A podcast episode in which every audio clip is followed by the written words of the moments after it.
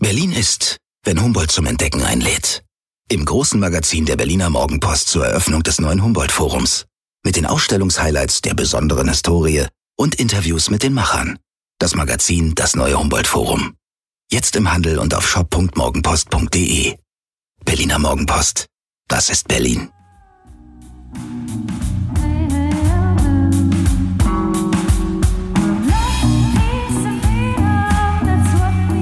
Wir. Arbeit, Leben, Liebe. Der Mutmach-Podcast der Berliner Morgenpost.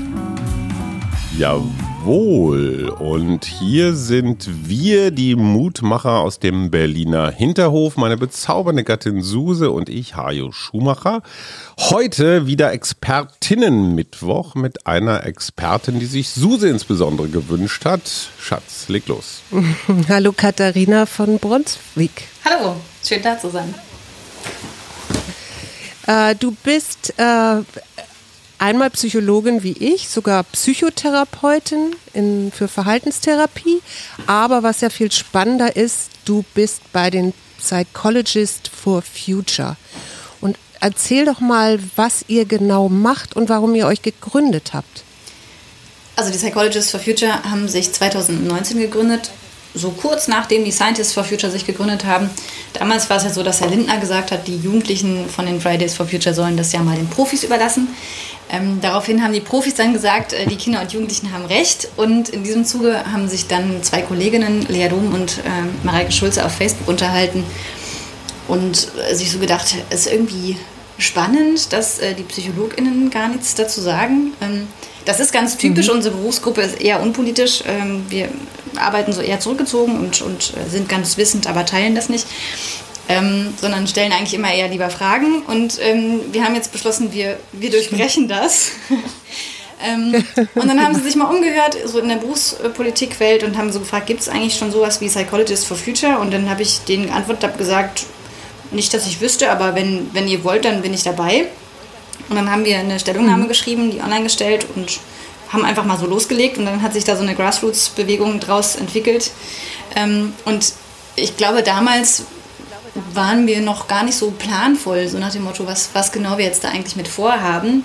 In meiner Wahrnehmung war das, naja, wir schreiben jetzt eine Stellungnahme und in zwei Monaten ist das Ding dann auch wieder durch. Aber tatsächlich ist eine Bewegung draus geworden. Wir sind jetzt 1000 ehrenamtlich aktive KollegInnen in Deutschland und die Psychologie hat natürlich ganz, ganz viel beizutragen. Also allein ähm, kommunikationspsychologisch gibt es ja ganz viel, was man zum mhm. Klimathema machen kann, aber natürlich auch die Frage von gesellschaftlicher Transformation. Wie geht denn das eigentlich? Wie motivieren wir Menschen dazu, ihr Verhalten zu verändern? Aber auch, ne, wie gehen wir eigentlich psychisch mit Krisen um? Also da ist ganz viel ja. Psychologie drin weil das ja die Wissenschaft vom menschlichen Verhalten und Erleben ist und äh, die Klimakrise ist ja menschengemacht. Dementsprechend haben wir da einiges zu, zu sagen. Das Beste an dieser Geschichte ist für mich jetzt schon, Christian Lindner gründet eine Umweltbewegung. Also mittelbar jedenfalls. Das finde ich jetzt schon eine ziemlich gute Nachricht. Wenn ich ihm jemals begegne, werde ich mich bedanken.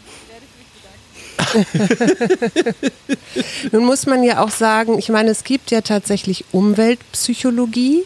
Das kann man ja an einigen Universitäten auch studieren, wenn auch nicht, ähm, weil wenn auch die meisten das nicht tun. Du bist aber ja schon mit Klimaschutz schon länger beschäftigt, als du eigentlich Psychologin bist, das oder? Stimmt. Ich habe tatsächlich mit dem Umweltengagement angefangen, kurz vor der Klimakonferenz in Kopenhagen 2009. Ähm, da hatte ich so meinen Erwachungsmoment und habe mich so gefragt, warum geht die Jugend eigentlich nicht auf die Straße? Und deswegen habe ich mich sehr gefreut, dass sie das dann zehn Jahre später auch tatsächlich getan hat. Ähm, mhm. Ganz kurz, Kopenhagen war wann? Das war 2009. Ach, das, war das nicht da, wo die ganzen Flugzeuge irgendwie im Schneesturm standen? Oder nicht landen konnten und dann nochmal extra Runden geflogen sind und man sich dachte irgendwie, boah, das ist ja eine super Klimakonferenz, geht ja gut los. Da habe ich tatsächlich keine Erinnerung mehr dran. Darf ich mal ganz kurz biografisch fragen? Du hast gesagt, so, jetzt brauchen wir hier mal eine Jugendbewegung. Du klingst eigentlich auch noch ganz schön jung. Also sind das eher jüngere PsychologInnen, die da zugange sind? Nö, ich würde schon sagen, dass wir alle Altersgruppen dabei haben. Natürlich, also von okay. den Studis bis hin zu den äh, PsychotherapeutInnen, die, ja, also graue Haare sind auch ein paar dabei. Gott sei Dank. Sieht toll aus bei Suse. Aber jetzt mal ganz praktisch, ne? so eine Bewegung. Das klingt ja erstmal ganz schick. Ich bin so ein Psychologe für die Zukunft. Aber was macht ihr genau? Also ich meine, letztendlich, sorry, haben wir inzwischen eines gelernt, Klimaschutz kriegst du nicht für umsonst und kriegst du schon gar nicht freiwillig. Die angebliche Klimakanzlerin Angela Merkel hat jetzt auch in ihren 16 Jahren nicht so eine Bombenklimabilanz hingelegt. Ähm, letztendlich müsst ihr Druck ausüben. Natürlich höflich, aber bestimmt. Geht ihr auf die Straße, macht ihr Sitzstreiks, atmet ihr einfach weniger, um CO2 24. zu sparen? 24. September, sage ich nur, da bin ich auch auf der Straße. Sehr Boah. gut. Ja, natürlich beteiligen wir uns auch an den Protesten. Also wir haben von Anfang an gesagt, wir stehen äh, hinter den Fridays for Future mit ihren Forderungen, die ja politisch ähm, sind. Und wir haben auch immer an den Protesten teilgenommen. Ähm, es gibt auch Kolleginnen von uns, die zusätzlich bei Extinction Rebellion aktiv sind, die sich dann auch äh, an zivilem Ungehorsam beteiligen. Ähm, und ansonsten ist es, würde ich jetzt mal sagen, äh, einerseits viel Öffentlichkeitsarbeit, also sozusagen die psychologischen Erkenntnisse zu verbreiten. Wir haben zum Beispiel jetzt gerade ein Buchprojekt gestartet. Äh, diesen Monat ist unser Buch erschienen, was sich tatsächlich mit der Lücke zwischen Wissen und Handeln beschäftigt und das so ein bisschen aufarbeitet für die Allgemeinheit. Also die Erkenntnisse der Psychologie bekannter zu machen und aber eben auch, naja, Beratung würde ich jetzt mal sagen, für die Klimabewegung. Also zum Thema Klimakommunikation, wie kann ich das da besser machen? Da geben wir Workshops. Ähm, aber als PsychotherapeutInnen natürlich auch das, was wir dann so können, ne? Konfliktmoderation, ähm, Beratung bei verschiedensten Angst. Anliegen. Genau. Genau. Ich finde es so schön an eurem Buch, also ich habe die Einleitung gelesen, leider habe ich es noch nicht in den Händen halten können, ähm, dass ihr das so vergleicht oder dass ihr so eine, so eine Metapher habt von einem Fluss des Lebens, auf dem man so paddelt oder jemand paddeln könnte und äh, das und irgendwo ist eine Stromschnelle oder ein Wasserfall. Und dieser Wasserfall, äh, daran erklärt ihr so ein bisschen, wie, äh, wie Menschen eigentlich mit dieser Klimakrise umgehen. Das geht so los bei Ahnungslosigkeit und Bagatellisierung und äh, geht dann so weiter über in Leichtsinn oder auch Verdrängung oder Ignoranz, bis eben irgendwann dieser Moment kommt, wo klar ist, ich eigentlich, ich meine vielleicht auch jetzt gerade in Ahrweiler oder so, wir können das gar nicht mehr so verdrängen und dann kommt eben so die Sorge, das Gefühl der Bedrohung und eben auch Furcht und am Ende Angst.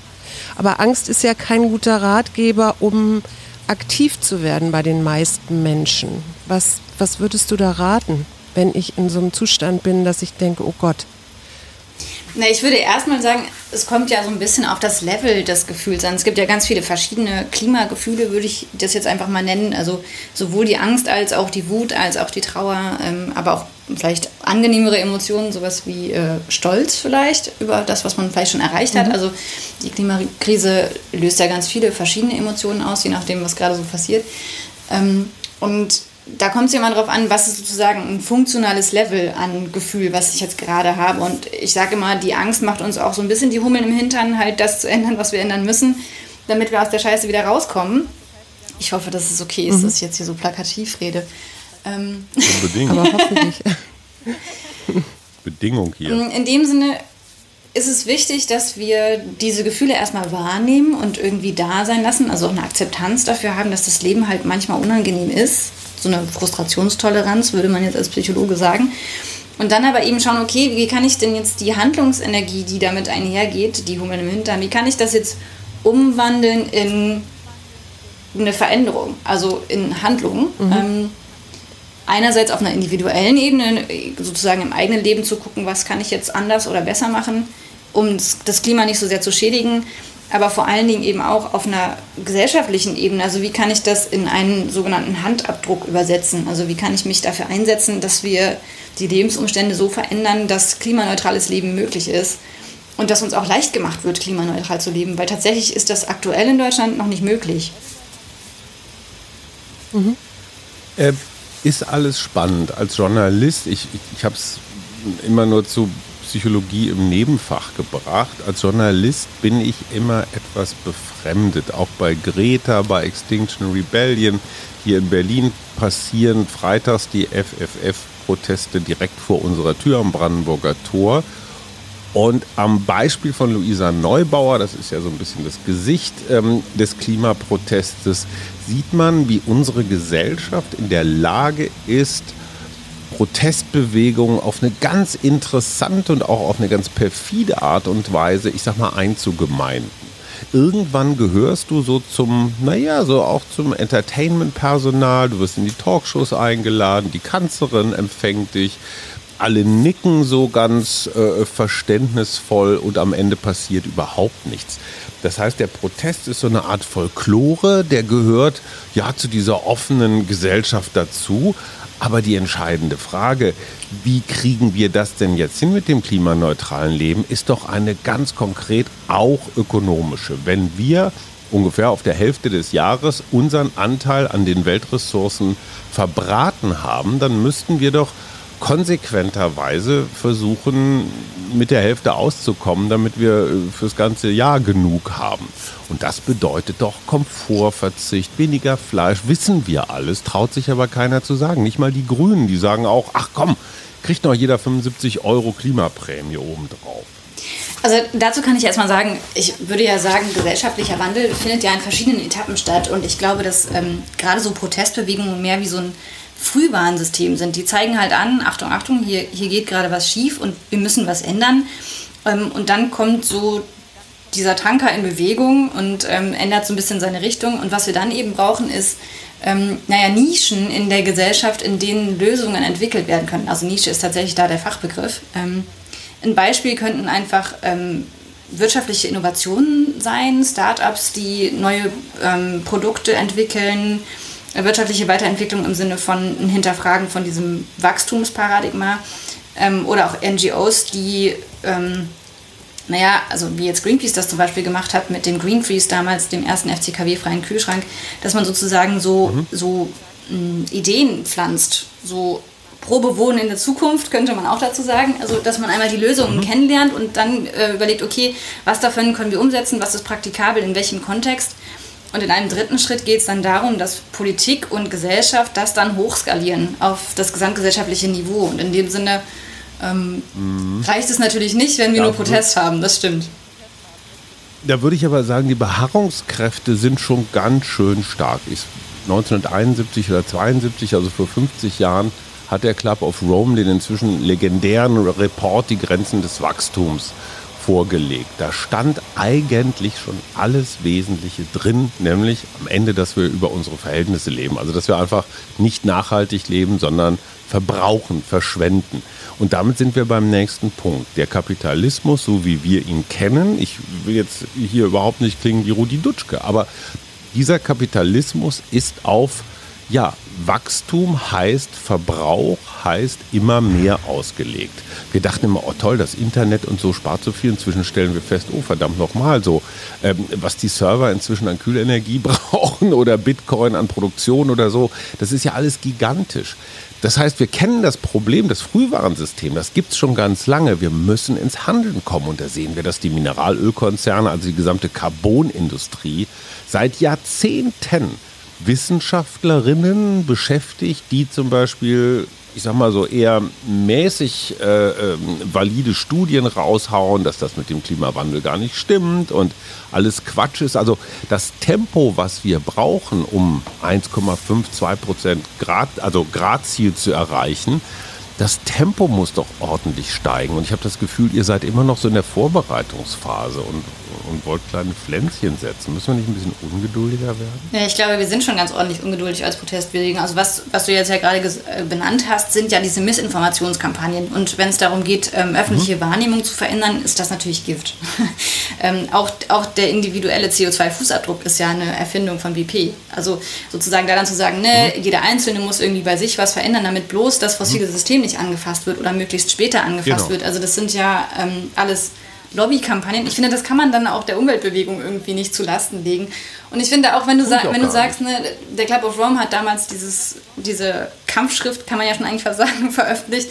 Mhm. Das ist ja nur ein kleiner Teil der Gesellschaft. Das muss ja erstmal in der Breite ankommen. Und ich glaube, da sind wir jetzt angekommen. Es ist schade, dass es so lange gedauert hat. Hat aber, wie gesagt, mit diesen Missinformationskampagnen zu tun, die du ja auch gerade benannt hast. Ähm, und dann ist sozusagen ein Fenster offen für Bewusstseinswandel und auch für größere Veränderungen. Und genau, da müssen wir jetzt definitiv hochskalieren.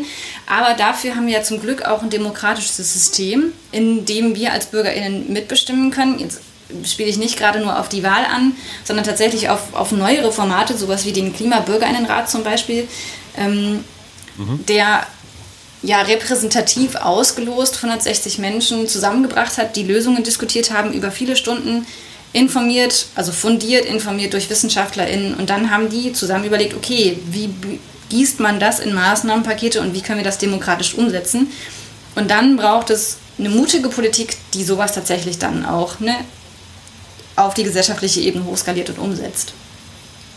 Da sind wir aber wieder am selben Punkt. Dieser Klimabürgerinnenrat mit den 160 Beteiligten, die, ich fand das total interessant. Einer der Teilnehmenden hat gesagt, oh, ich wusste das ja alles gar nicht. Ich werde jetzt ab sofort mein Verhalten ändern. Ich weniger Fleisch und kaufe mir ein Rad und fahre zum äh, ins Büro und weniger Auto und also Kram.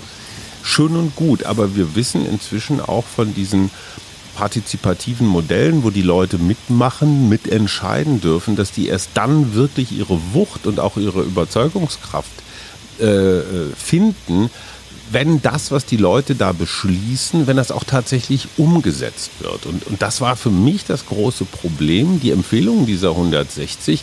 Und das hat eine Teilnehmende auch gesagt. Das ist so ein bisschen wie in der Schule du gewinnst so einen Malwettbewerb, dann wird das Bild im Foyer ausgestellt. Das, das wellt sich dann nach und nach so ein bisschen auf und wird staubig. Aber es passiert eigentlich nichts. Und dieses ins Handeln kommen, und ich meine, ich kann das von Suse und mir und unserer Familie hier auch sagen, es ist so ein komisches Abwarten. Ne? Alle wissen, dass was passieren muss, niemand weiß so genau was.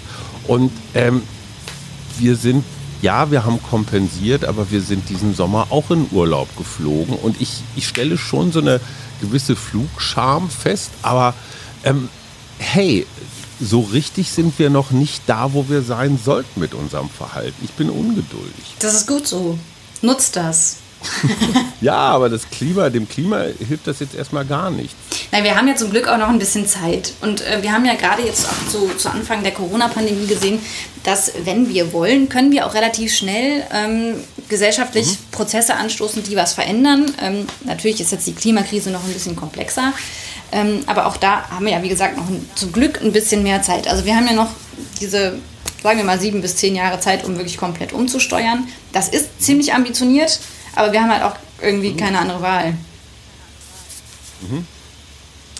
Ähm, jetzt hat sich bei uns im Freundeskreis neulich jemand gemeldet und hat gesagt, so, ich, ich sehe das alles, mir, ich, ich, fühle mich auch bedroht und ich möchte gerne was ändern. Ich möchte gerne was in meinem Verhalten ändern und hat dann so in die Gruppe gefragt, weil wir haben so eine Paddelgruppe, äh, was macht ihr denn jetzt schon? Und da gab es dann natürlich so Antworten wie, ja, weniger fliegen oder mehr auf die Bahn zurückgreifen. Äh, und äh, aber am Ende des Tages äh, war diese Frau, die diesen, diesen, diese Frage gestellt hatte, dann doch noch nach wie vor unbefriedigt von den Antworten. Und das ist auch etwas, was mir immer wieder auffällt, wenn ich so diskutiere und wir so überlegen, was können wir denn tun. Deswegen würde ich dich mal fragen, was sind denn so besonders, also was ist denn die Schwierigkeit von Menschen überhaupt ins Handeln zu kommen? Und was schlägst du vor, kann man so im Einzelnen schon tun? Also außer man, man ähm, findet sich zusammen und organisiert sich so wie ihr jetzt. Mach uns zu besseren Menschen. Mit einem Satz. Nein. Ähm, also ich, Zwei ich glaube, darf nicht wehtun. Mit einem Schnips. Nein, also ich, ähm, ich glaube, der erste Ansatzpunkt kann natürlich sein, ähm, den individuellen CO2-Fußabdruck zu berechnen, dann zu gucken, wo habe ich denn am meisten Potenzial und da erstmal anzusetzen und so an den, an den großen Stellschrauben zu drehen, die einen persönlich betreffen. Und bei manchen ist das das Mobilitätsverhalten, bei anderen ist es eben die Ernährung.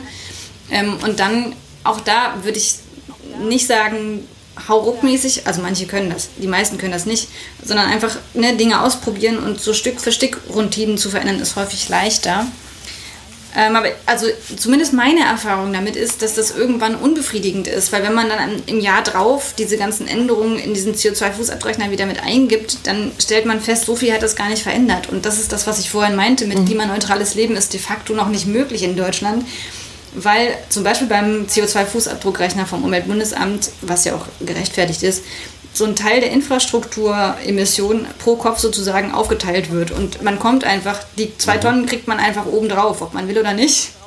Ähm, und ich fand das mhm. extrem frustrierend, weil ich mir so gedacht habe, das ist voll unfair. Ich kann hier machen, so viel ich will. Ich bin trotzdem nicht bei den 1 bis 1,5 Grad, äh, 1 bis 1,5 mhm. Tonnen ähm, pro Jahr, die, die ich sozusagen naturverträglich ausstoßen dürfte. Da komme ich nie hin. Weil dieses System das einfach Sag mal ganz kurz, die zwei Tonnen ja. zum besseren Verständnis sind halt einfach das, was wir so kollektiv in die Gegend blasen. Genau. Also praktisch unser jeder Anteil. Ja. Jeder, ja An diesem okay. Start. Ja, ja, also da, da gibt es kein Vertun, also da, da, kommt man nicht raus. Nee, wir sind halt in einer Gesellschaft eingebunden und ich glaube, das ist, wir suchen immer so gerne nach einfachen Lösungen. Wir wollen dann auch so ein Patentrezept, wie kann ich jetzt konkret für die gesellschaftliche mhm. Veränderung was bewirken. Ganz genau. Und ich glaube, da brauchen wir, nächster psychologischer Fachbegriff, ein bisschen mehr Ambiguitätstoleranz. Also so dieses, das Leben ist mhm. nicht eindeutig, wir müssen anfangen, systemisch zu denken und zu verstehen, die Zusammenhänge in so einem Gesellschaftssystem sind halt auch komplex. Ich kann nicht A reinschütten und B rauskriegen, sondern es gibt ganz, ganz viele Faktoren, die sich gegenseitig und wechselseitig beeinflussen. Und es ist so ein bisschen Blackbox-mäßig. Man, man gibt ganz viele Impulse rein und am Ende weiß man nicht genau, was dabei rauskommt. Das ist ein riesiges Abenteuer. Ja, das fängt ja schon da an, äh, wo der Verbraucher eigentlich ja auch schon bestimmt, wie meinetwegen der Anbau oder der, ne, die Landwirtschaft ist oder so. Wenn der Verbraucher jetzt sagt, wenn wir jetzt alle sagen würden, okay, wir verzichten auf Fleisch, ähm, dann würde sich ein, ein Landwirt vielleicht überlegen, dass seine Kühe jetzt keinen Sinn mehr machen und er lieber auf, keine Ahnung, äh, Vierfelderwirtschaft geht oder so. Ne? Oder also, er exportiert in einer globalisierten Wirtschaft irgendwo dahin, wo billiges Schwein noch naja, das, genommen wird. Das ist nämlich jetzt die nächste Frage. Wir sind ja nicht hier nur in Deutschland, ähm, sondern wir leben ja in einer, auf einer, in einer Welt zusammen mit anderen Ländern. Also wir müssen das Ganze ja global denken. Wie, wie seid ihr da aufgestellt? Wie meinst du das? Naja, ich meine, es gibt die äh, Psychologist for Future, glaube ich, auch in anderen Ländern, oder? Ja, also wir haben ähm, Aktive in verschiedenen Ländern, vor allen Dingen so Europa, also Schweden, Österreich, Schweiz, Niederlande, Irland, UK, also äh, verschiedenste Länder, äh, jetzt auch neuerdings in der Slowakei. Die nennen sich nicht immer Psychologists for Future. Wir sind auch vernetzt mit der Climate Psychology Alliance und ähm, mit Klimapsychologie-Gruppierungen in den USA und in Australien und Neuseeland. Also die gibt es schon. Ähm, die nennen sich dann nicht unbedingt Psychologists for Future. Mhm. Weil ich meine, das ist ja ein globales Problem am Ende des Tages. Ne? Und ich glaube, also ich weiß nicht, ob das stimmt, aber ähm, es gibt ja, äh, und darauf bezieht ihr euch ja auch diese Theorie der kognitiven Dissonanz. Also auf der einen Seite gibt es so einen, so einen unangenehmen Gefühlszustand, der vielleicht dadurch entsteht, dass ich weiß äh, oder auch bestimmte Werte habe, dass ich äh, denke, ja, ich müsste was für die Umwelt tun, ähm, und dann auf der anderen Seite aber gar nicht genau weiß, was ich jetzt tun kann oder vielleicht auch, weil ich alleinerziehende Mutter bin und meine Kinder, bevor ich zur Arbeit fahre, irgendwie noch zur Schule schaffen muss, irgendwie meinetwegen auf das Auto nicht verzichten kann oder so. Ähm, und was kann ich denn machen, um diese kognitive Dissonanz aufzulösen?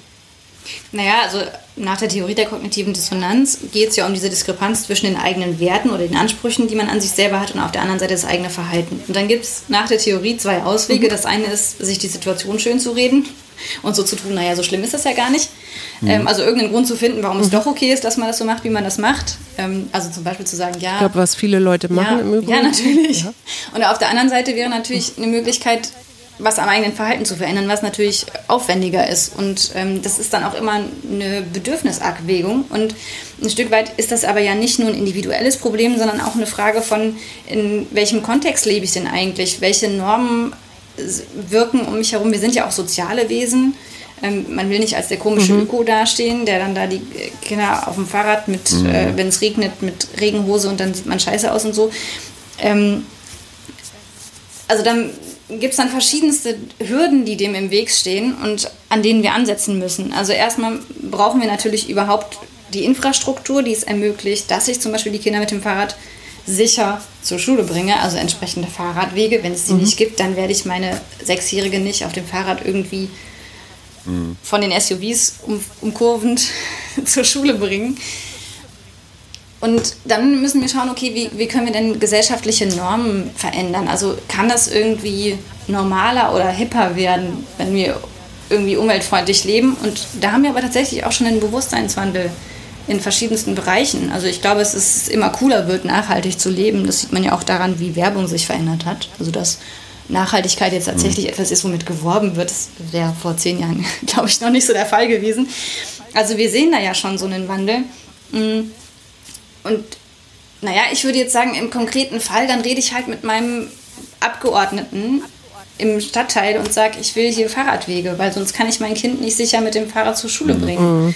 Ähm, wobei, wobei man bei der Nachhaltigkeit auch echt sagen muss, Obacht weil äh, wir hatten Ranga Yogeshwar jetzt gerade im Podcast und der äh, spricht sich da auch fürs Ehrlichmachen aus, weil er sagt und das an einem Beispiel von Salando erklärt, das steht überall auf der Homepage nachhaltig, nachhaltig, nachhaltig, aber wenn man dann ins äh, Etikett der Kleidung guckt, dann ist man in Bangladesch und weiß spätestens, ähm, dass dort bestimmt nicht nachhaltig produziert wird und äh, muss ich letztendlich auch fragen, äh, was haben wir für Lieferketten? Ja, also ich meine, das ist ja auch ein Irrsinn, wenn wir Kleidung irgendwo in Asien billig produzieren äh, und es vielleicht besser wäre, auch fürs Klima.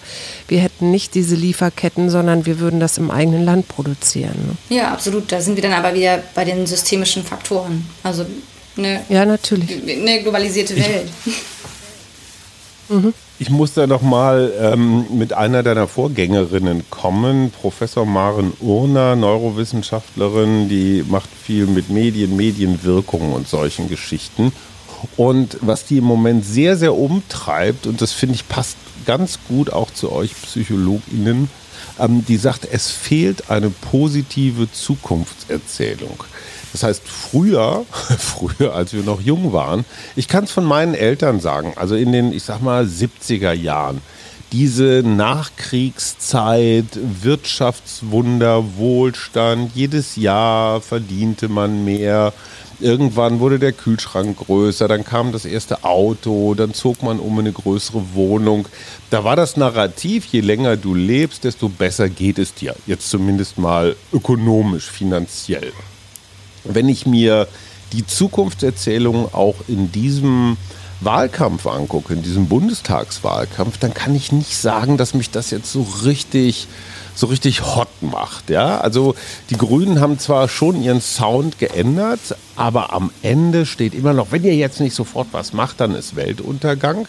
Die Konservativen erzählen mir die alte Geschichte von ein bisschen anstrengen, ein bisschen Wirtschaft, ein bisschen Steuern runter, dann läuft der Kram. Und das glaube ich nicht. Aber ich habe in meinem Kopf, in meiner Vorstellung, das, was mich treibt, da ist jetzt nicht so eine, so eine schöne, mutmachende Erzählung, was ein bisschen doof ist für einen Mutmach-Podcast. Ich hatte in diesem, was, mich, was mir wirklich nahe ging, in diesem Sommerurlaub mit unserem 16-jährigen Sohn, so ein kurzes Gespräch, da ging es um Zukunft, Ausbildung, was willst du mal irgendwann machen? Und er sagte, das ist natürlich mit 16 auch ein ganz klein bisschen ich sag mal, cool oder altersgerecht, so war ich glaube ich auch. Was soll ich denn noch irgendwas lernen? Diese Welt ist doch sowieso im Eimer. Das finde ich mh, hm, schon ein bisschen besorgniserregend. Und was sagst du als Psychologin? Braucht man so eine Bullabü-Erzählung oder, oder, oder reicht die Aussicht, dass die Welt untergeht, um uns anzutreiben? Naja, das kommt ein bisschen darauf an. Das ist die standardpsychologische Antwort, es kommt darauf an. Ähm, ja, Kenne ich von Suse übrigens. Also ähm, es gibt Menschen, die haben einen Prevention-Focus und Menschen, die einen Promotion-Focus haben. Das sind jetzt wieder zwei Fachbegriffe. Das eine ist zu sagen, mhm. die einen brauchen Annäherungsziele, eine positive Vision, wo sie hinarbeiten wollen und die anderen brauchen mhm. mehr so Vermeidungsziele, etwas, von dem sie weg wollen. So diese Katastrophen, mhm. ähm, das mhm. treibt sie dann eher an. Und ich würde sagen, im besten Fall kommunizieren wir beides. Also wir sagen schon und ganz mhm. knallhart die Wahrheit darüber, wie schlimm es wird, wenn wir jetzt nichts tun, weil sich was vorzulügen bringt uns auch nicht weiter. Aber wir müssen gleichzeitig halt auch einen Ausweg liefern, weil so ein Katastrophenszenario macht was mit einem. Ne? Du sagst, das hat mhm. schon tief gesessen, was dein Sohn da gesagt hat. Und das macht ja dann auch Gefühle und dann müssen die ja irgendwo hin. Und wenn wir nicht wollen, dass wir uns die Situation wieder schönreden, um das Gefühl wegzumachen, ne? kognitive Dissonanzreduktion, dann brauchen wir was anderes, wo wir das hinkanalisieren können. Ein positives mhm. Ziel, auf das wir hinarbeiten können. Also irgendwie einen Ausweg Handlungsoptionen, Ja. die, die uns helfen, uns für, diesen, für diese Zukunft zu engagieren. Ähm, und ich glaube schon, dass eine klimagerechte Welt, eine nach einer sozial-ökologischen Transformation, jetzt wieder zwei große Begriffe, echt schön sein kann. Ja, das kann ja sein, aber der Weg dahin, den finde ich irgendwie ein bisschen ja, mühsam. Naja, aber die Frage Aber ist ja auch, ja Menschen Bitte. sind, sind glaube ich, schon auch Wesen, die in Krisenzeiten leben können. Also ich meine, wir sind jetzt so in den letzten 50 bis 70 Jahren schon auch ein bisschen verwöhnt, aber es ist ja schon so, dass Menschen auch evolutionär dafür ausgerüstet sind, in schwierigen Situationen zu überlegen und kreativ gemeinsam was zu verändern. Also wir sind ja ein, ein, naja, eine Spezies, würde ich jetzt mal sagen, die vor allen Dingen dadurch einen evolutionären Vorteil hat, dass wir zusammenarbeiten und uns gegenseitig unterstützen. Und das können wir jetzt in der Klimakrise auch tun. Ich, äh, ich habe da ja immer diesen Ansatz, äh, weil ich mache ja Waldtage auch und äh, da eine quasi neue Beziehung wieder von Mensch zur Natur herzustellen. Weil ich immer finde, wir sind letztendlich, kommen wir ja aus der Natur und äh, wir merken auch, dass uns das gut tut, wenn wir in der Natur sind, wenn wir da im Wald oder so spazieren gehen und äh, unseren Fokus erweitern. Und letztendlich äh, geht es für mich immer in die eigene Verbindung wiederkommen äh, über, die, über die Natur, indem ich eben draußen bin und merke, wie, wie gut es mir tut, damit ich dann vielleicht auch in die Handlung komme, in dem Sinne, dass ich überlege, wie kann ich Natur erhalten. Ja, und das, was wir ja im Moment haben, ist verdichten. Wir wachsen mit unseren Städten immer weiter in die Natur, die, an, an die Natur heran. Und die Tiere kommen zu uns in die Stadt, weil sie äh, keine, keine Ausweichmöglichkeiten mehr haben. Nee, weil der McDonalds-Mülleimer attraktiver ist. Nee, aber nicht nur, sondern auch, weil der Wald verschwindet zum Beispiel. Okay, wir wollen äh, die arme Katharina jetzt nicht an unseren kleinen internen Debatten teilhaben. Und, äh, das würde mich interessieren, wie weit das äh, auch ein, ein Teil von dem ist, was ihr mit oder worüber ihr nachdenkt. Also definitiv, ich würde da tatsächlich sogar noch ein bisschen weiter gehen als du, Suse. Das klingt immer so ein bisschen eh so, aber so ist es gar nicht gemeint. Wir sind ja nicht, also wir sind, als Menschen sind wir ja Natur. Also wenn man da jetzt mal genau drüber Mhm. nachdenkt, die Kohlenstoffatome in meinem Körper sind ja die gleichen, die auch in einen Baum eingebaut werden könnten, genauso wie das, der Wasseranteil in meinem Körper der gleiche ist wie das Wasser, was mal irgendwann vom Himmel gekommen ist. Also das ist, und ich atme die Atmosphäre, also das ist ja alles miteinander verbunden. Und ich glaube, dass wir schon auch da wieder ein bisschen Bewusstsein für brauchen. Wir sind die Natur. Und es gibt in, in der Klimabewegung so einen Spruch, we are nature defending itself. Um, we're not defending nature. So, ähm, und so dieses Bewusstsein zurückzubekommen, ist, glaube ich, schon wichtig, weil wir schon auch darüber motiviert sind, Dinge zu schützen, die uns lieb sind. Und wenn wir Naturverbundenheit spüren, dann setzen wir uns auch mehr dafür ein. Jetzt habe ich als bibelfester Christenmensch sofort, äh, ich weiß gar nicht ganz genau, wo es steht, aber relativ weit vorne, glaube ich, ähm, der Mensch macht sich die Erde untertan. Und die Natur, und ich lese gerade wirklich sehr bemerkenswert, schon ein paar Jahre alt, aber die Biografie von Alexander von Humboldt, die Erfindung der Natur, und da geht es genau um dieses Thema. Humboldt war einer, der ganz früh kapiert hat, so letztendlich sind wir alle eins. Also wenn man die Erde als großen Organismus betrachtet, dann sind wir auch nicht mehr als ein Bakterium, was da rumfliegt. Aber die Religionen und auch weite Teile der Wirtschaft haben, haben immer dieses Narrativ, so was da draußen wächst, ist unsers und das können wir verballern. Das geht ja schon damit los, dass, dass so ein paar Scheichs, die jetzt zufälligerweise irgendwo in der Wüste in der Nähe von Ölquellen sitzen, dass die jetzt das Öl, was jetzt mal streng genommen ja uns allen gehört, uns allen acht Milliarden, dass die das mal eben monetarisieren, ähm, beziehungsweise versuchen, die Carbonindustrie so lange wie möglich am Laufen zu halten. Wie mächtig sind diese Glaubenssätze, die dann auch eben von, von Religionen propagiert werden oder in uns allen Schon, schon über Jahrhunderte wirken Ja, ja. ja auch. Ne? Ja, also ich meine, das, das, wie du sagst, das sind so Grundannahmen darüber, wie wir sind oder wie die Welt funktioniert. Und ähm, da finde ich, muss man sich aber dann vielleicht auch ein bisschen bei den Historikern bedienen und mal gucken, woher, also aus welchen Zeiten kommen denn diese Grundannahmen oder diese Glaubenssätze. Und wenn es jetzt darum geht, ne, der Mensch als Krone der Schöpfung, das ist ja eine Grundannahme, die ist schon uralt. Die kommt aus einer Zeit, in der es noch deutlich weniger Menschen gab als heutzutage mhm. und in der wir unglaublich viel Platz hatten und in der die Natur uns irgendwie ernährt hat und in der sich die Ressourcen unendlich angefühlt haben und man konnte sich tatsächlich das einfach alles nehmen und das gestalten und musste das vielleicht auch, weil man viel mehr noch den Naturgewalten irgendwie auch ausgesetzt war. Ähm, aber das ist einfach ein Glaubenssatz, der uns heutzutage nicht mehr weiterbringt und wo wir dann einfach schauen müssen, okay, welches Denken hilft uns denn jetzt gerade weiter? Und dann geht es, also wie Maya Göpel dann auch so schön sagt, vielleicht darum, Dinge umzubenennen. Also dass Planetenzerstörung nicht mehr Wachstum heißen darf oder dass reine Geldvermehrung mhm. nicht mehr Wertschöpfung heißt, weil es um mhm. was anderes geht. Und ich glaube da, wenn man jetzt unsere Gesellschaft betrachtet, ist das ein bisschen auch, also auch ne, diese Erzählung des Wirtschaftswunders, das kommt ja aus einer Zeit, in der traditionelle Werte sich aufgelöst haben. Auch Glaube ist ja nicht mhm. mehr so relevant wie damals. Und wir brauchten dann andere Identitätsfaktoren, andere Erzählungen. Monetäre Werte. Mit denen wir uns selber identifizieren. Und ich glaube, dass schon in dieser Konsum- und Leistungsgesellschaft, in der wir leben, die Statussymbole, die wir kaufen und die Leistung oder die Erfolge, die wir irgendwie bringen, dass das Identitätsfaktoren für uns sind. Und das geht aber ja eigentlich an grundsätzlichen menschlichen Bedürfnissen vorbei. Das hat man ja auch in der Corona-Zeit gemerkt. Das Shopping fehlt einem gar nicht so sehr. Was einem fehlt, sind die Umarmungen, die man von seinen Freundinnen bekommt.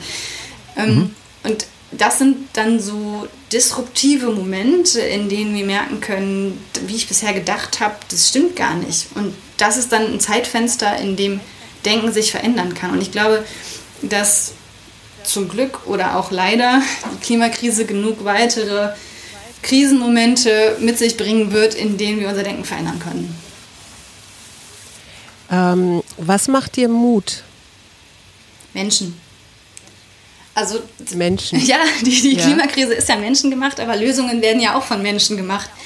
Und wenn, also als Teil dieser Klimabewegung treffe ich so viele, so schlaue und wirklich engagierte Menschen, und auch in der Wirtschaft, also in diesen, diesen Start-ups, also es entsteht gerade unglaublich viel und diese Geschichten von Engagement und von, von neuen Ideen, die sich ausbreiten, das ist das, was mir Mut macht. Ich ich bewundere dich und ich knie nieder für deinen unerschütterlichen Optimismus. Ich weiß nicht, ob es an meinem Alter liegt, aber ich habe das irgendwie alles schon mal durch. Also ich bin damals gegen Atomkraft auf die Straße gegangen. Ich war Greenpeace-Mitglied. Ich habe alle Abseilereien und Schlauchbootereien miterlebt und ich aha, ich, ich weiß, ich bin Teil eines Mutmach-Podcasts und trotzdem, ich sehe so viele Energien auf dieser Welt, die dem, was du gerade beschrieben hast, an, an sprießenden Pflänzchen und Kreativität, die dagegen sind. Wenn ich mir überlege, dass so so jemand wie Putin es äh, ziemlich geil findet, wenn der Permafrost verschwindet, weil man dann an ganz viele neue Bodenschätze kommt zum Beispiel. Das ist so eine sehr, ja, kann man glaube ich sagen, sehr pragmatische Art. Und sehr kurz gedacht. Ja gut, natürlich kurz gedacht, aber äh, der will ja auch irgendwie seine Macht sichern. Und, oder, oder irgendwelche Durchfahrten da äh, im Polarmeer, wo auf einmal dann äh, das, das Packeis weg ist und man kann durchfahren oder sowas. Und äh, für mich ist das wirklich so ein epischer Kampf ähm, gut gegen böse. Glaubst du, dass das eine Erzählung ist, die Menschen auch motivieren kann? So ein bisschen so Harry Potter-mäßig, so wir hier Heldenreise? gegen, wir gegen Voldemort? Na, definitiv. Also Storytelling ist natürlich sehr mitreißend. Ähm, ich glaube, dass wir aber auch noch andere Narrative brauchen, weil uns, glaube ich, nicht voranbringt, äh, so Schwarz-Weiß-Denken oder so Fronten irgendwie mhm. hochzuhalten. Und das ist ja was, was dann leicht mal passiert. Aber zu dem, was du ja. gerade gesagt hast, ähm, es gibt ja diesen Spruch, der schon ein bisschen älter ist. Stell dir vor, es ist Krieg und keiner geht hin. Und äh, da würde ich mhm. jetzt sozusagen als Neuauflage dieses Spruches sagen, stell dir vor, jemand fördert fossile Energie und keiner kauft's. Also ähm, mhm wenn Herr Putin das fördern möchte, kann er das ja gerne machen. Aber wenn die Weltgemeinschaft beschließt, wir benutzen das nicht mehr, dann hat er davon ja auch nichts. Und mhm. dann wird er das auch nicht weitermachen. Also ich glaube schon, dass wir Menschen als Kollektiv dieses Ding lösen können. Und natürlich kann man jetzt sagen, okay, die ist noch nicht so alt, die hat noch nicht so viele Enttäuschungen eingesteckt. Aber mir ist schon sehr bewusst, wie langsam die Mühlen der Politik malen. Am Ende ist ja die Frage, welches Denken bringt mich weiter? Und äh, zu denken, oh mein Gott, es mhm. ist alles schlimm und es wird schief gehen und äh, wir schaffen das auf keinen Fall, das äh, führt im Endeffekt ja nur dazu, dass ich deprimiert bin auf dem Weg. Naja, und Genau. das ist ein relativ leichter Weg, sich selbst irgendwie auch so ein bisschen zu exkulpieren. Vor allen Dingen sprichst du mir da aus der Seele, weil ich bin ja positive Psych ich bin ja systemische Coachin in positiver Psychologie und mich interessieren immer Lösungen. Und die, der, der Lösung ist das Problem am Ende egal. Ähm, aber was mich noch interessiert ist, äh, was wünschst du dir für die Zukunft? Mm, Mehr Zusammenhalt, mehr Partizipation und dass Menschen verstehen, dass sie als BürgerInnen in einer Demokratie das Souverän in diesem Land sind. Wir haben es nämlich in der Hand. Und auch wenn wir dann sagen, ja, die böse Wirtschaft, die macht es ja nicht, aber wir sind ja die Wirtschaft und wir sind die Politik und wir können das alles ändern. Nicht jeder Einzelne, aber wir als Kollektiv können das ändern. Liebe Katharina von, jetzt mal ganz kurz die Frage. Ich kenne, weil ich in der Nähe der holländischen Grenze aufgewachsen bin, du schreibst deinen Nachnamen hinten mit IJ. Das heißt eigentlich Ei, ne? Auf Holländisch heißt du Katharina von Bronswijk oder Weik?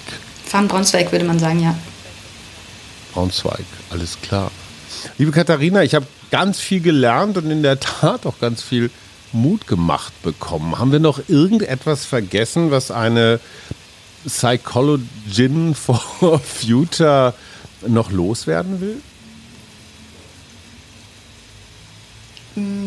Also ich glaube, mir ist ganz wichtig, gerade in dieser ganzen Debatte über unangenehme Gefühle, dass wir verstehen, unangenehme Gefühle sind zwar unangenehm, aber die haben einen Sinn, die gehen auch wieder vorbei und sie haben eine Botschaft an uns und wir müssen denen nur zuhören. Also auch da geht es darum, nicht gegen die Natur zu kämpfen, sondern den evolutionären Sinn von diesen Gefühlen anzuerkennen und zu sagen, okay, du bist auch naturgegeben, du willst mir was sagen.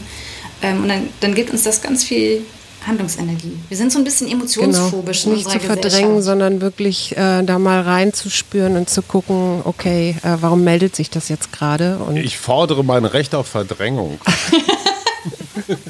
Verdränger for Future, das wäre mal eine äh, aktive Aktivität. Es sei dir Liebe gegönnt. Katharina, ganz herzlichen Dank. Schön, dass du dabei warst. Äh, wir freuen uns, dass es Menschen wie, dich gibt. Und äh, äh, Schatz, sag doch nochmal Ja, ich danke mutmachendes Schlusswort. Ich danke ich dank dir auch ganz herzlich und äh, hoffe, dass ich irgendwie noch mit euch da mehr verbandelt sein kann, so mit meiner kleinen Waldarbeit.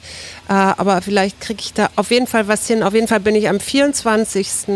September hier auf der Straße in Berlin und werde mit beim Klimastreik laufen. ich hole dich nicht aus dem Knast, Schatz. Vielen, vielen Tschüss, Dank Katharina, euch. vielen Dank. Danke, dass es Menschen wie euch gibt. Ja, Danke dir. ciao. Tschüss.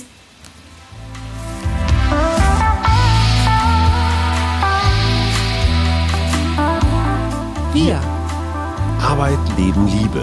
der Mutmach-Podcast der Berliner Morgenpost.